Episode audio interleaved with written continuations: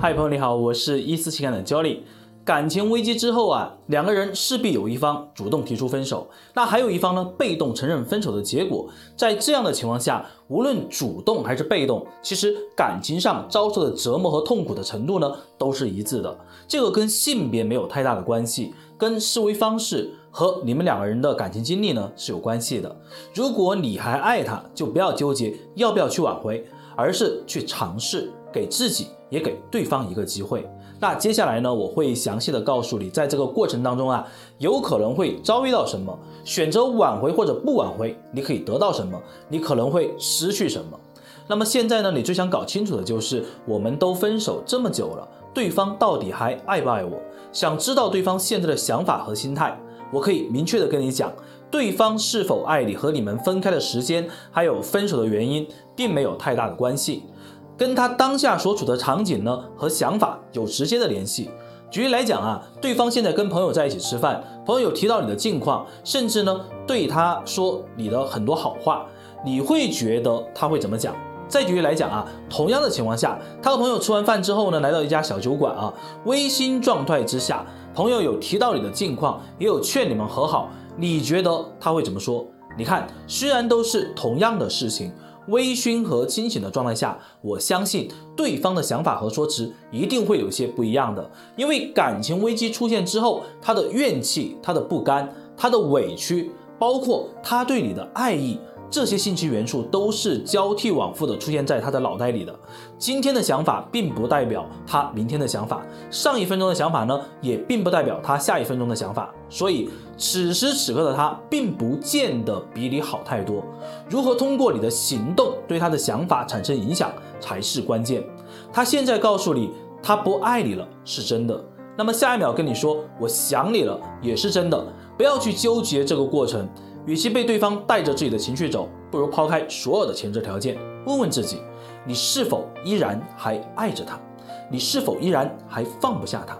所以，如果你真的想要去挽回，两个关键点一定要学会。第一个概念是换位思考啊，你决定开始去修复你们的关系，去重新找回彼此的感觉，那么你就千万要注意了，一旦做出这样的决定的时候呢，就不要轻易的去放弃了。我见过太多的情侣和夫妻，往往其中被挽回的一方呢，绝情的时候，当事人都很容易放弃，理由是不值得了，对方不爱自己了，自己没有机会了。但是如果说你换一个角度来看啊，一个巴掌拍不响，两个人闹成这个样子，你觉得对方真的就过得很舒服吗？他真的就完全可以置身事外吗？对你不理不睬吗？其实呢，在这个时候啊，你的坚持。往往会让对方感受到你爱的深度。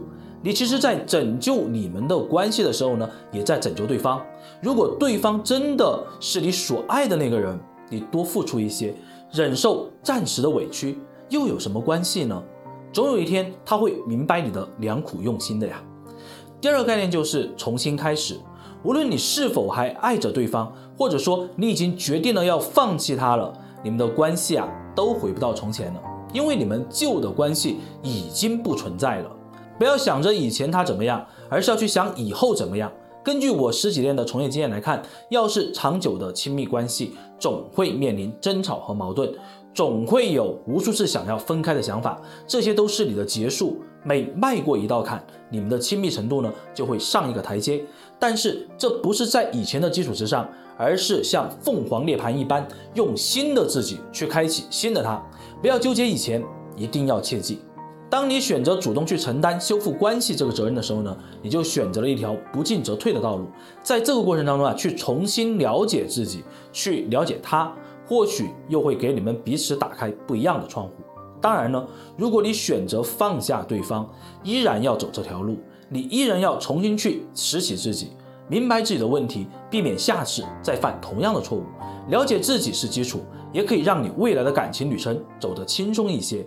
所以，无论你怎么决定，这次的感情危机对于你来讲都是一个挑战，也是一个学习成长的过程。我们可以花很高的代价去学习一门技能，因为这个可以让我们更加有挑战性，更加有社会竞争力。那么，为什么我们不付出些时间和精力，去让自己的感情旅程变得更加的顺利一些呢？我觉得这个是你自己给自己最低的要求了。